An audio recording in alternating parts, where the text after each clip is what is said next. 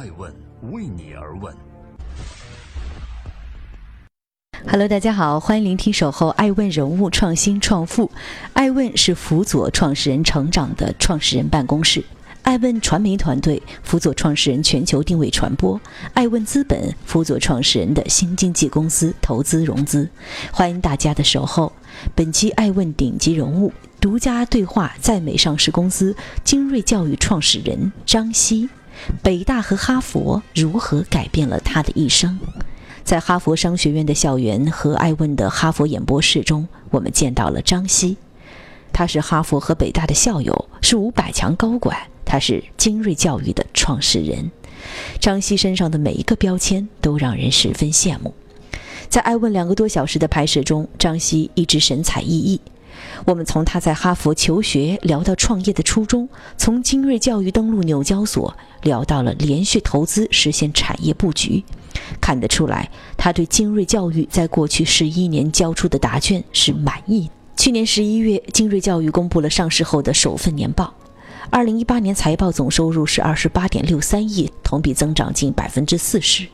张希对艾文表示，希望精锐教育未来十年的收入都能够保持在百分之四十到五十的增长。但从教育的红海中杀出重围，张希和他的精锐教育其实并不容易。有人曾经在《疯狂的黄庄》这样一篇文章中描述过校外教育在北京的高浓度聚集地海淀黄庄的竞争场景。每到周末，北京市海淀剧院门口的知春路总会堵车。因为原本的双车道只剩下一条，因为外侧的车道完全成了停车场，一辆辆等候在路边的私家车上，背书包、戴眼镜的学生们行色匆匆，出入一个个课外班。拥堵最严重的是海淀的银网中心，同时这也是课外机构的大本营，在这里驻扎着数十家培训机构，上百间教室。几百张课桌，以至于有人说，一个孩子就算不去公立校，也可以在这栋二十层大楼里完成 K 十二阶段的全部课程，甚至包括留学申请。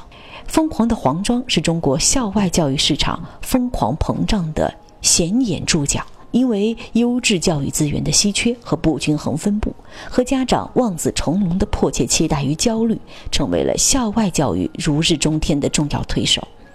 一面是欣欣向荣、花开结果，一面是群雄苦战、贴身肉搏、激战正酣的教育江湖，以大浪淘沙的方式涤荡出成功的商业模式、优质的服务与产品和教育精锐教育，便是这样杀出来的。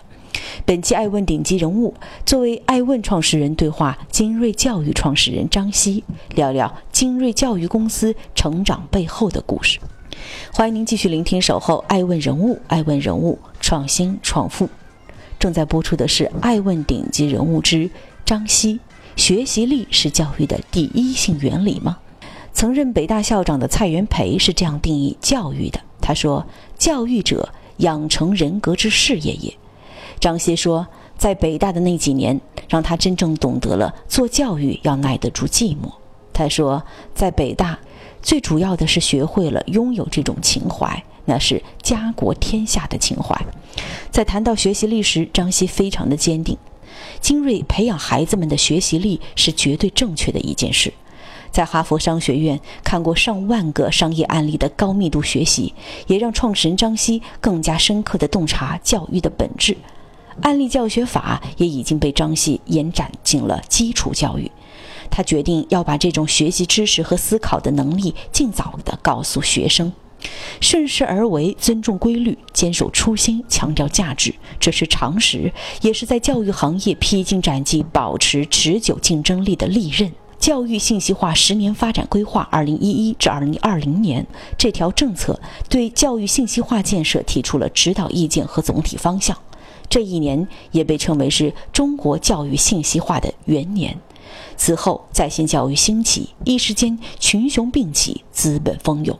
恰如人们对海淀黄庄的定位一样，校外教育就像一架超速运行的快车，快得让人喘不过气来。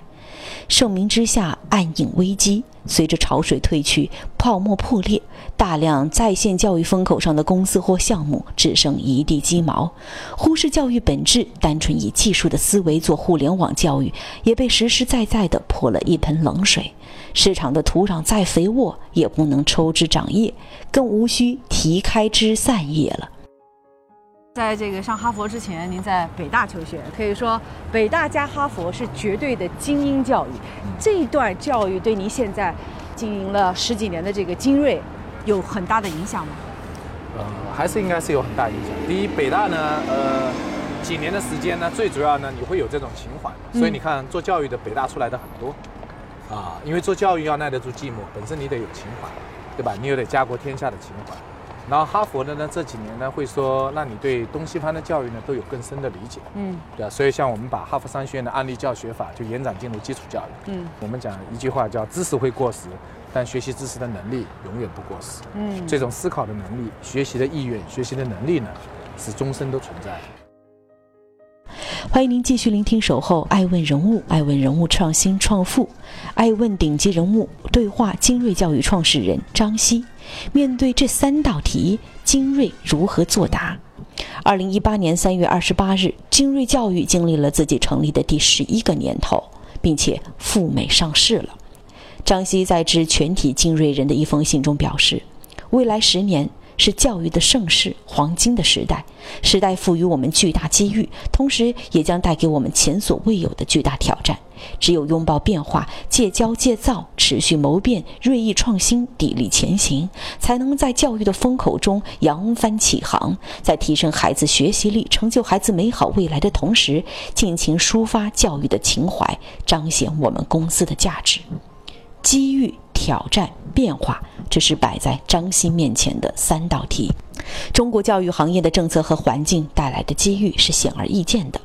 有报告显示，二零一八年教育行业一级市场融资有五百七十九起，同比增长百分之四十一，融资金额达到了五百二十四亿元，同比增长近百分之九十。